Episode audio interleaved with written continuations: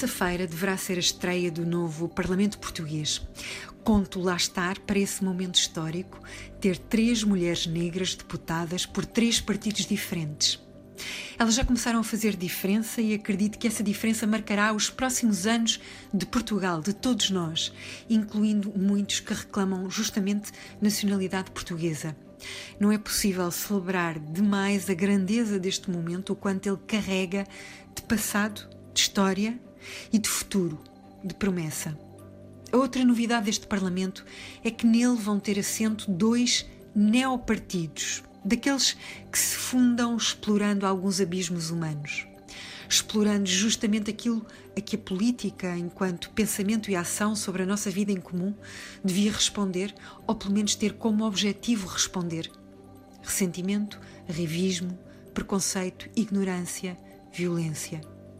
A utopia da política seria esvaziar tudo aquilo que é o pão para a boca de partidos como o Chega, de uma forma, e o Iniciativa Liberal, de outra forma. Ao erradicar esse fermento, o bolo desinchava. Então, essa é a missão geral do novo Parlamento. Missão de todos os Parlamentos, mas deste em concreto, por ter ali dois rostos, duas vozes que vão tentar fazer tudo para manter o seu fermento, o seu sustento, começando pelo ressentimento. Já começaram, aliás, protestando com estardalhaço contra os lugares onde justamente foram sentados. E de certa forma estarem ali sentados, escancarados, à mercê de tudo o que não sabem, tudo o que não vão ter estrutura para trabalhar, é uma oportunidade para o poder legislativo mostrar o que pode e vale. Eles têm a seu favor o estardalhaço e vários mídia que vivem do estardalhaço cabe a todos os outros deputados fazer bem melhor do que isso.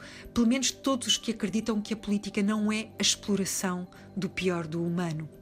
Explorar o pior do humano tem sido o comportamento contumaz dessa cria de Pedro Passos Coelho que foi eleita com a neomarca Chega.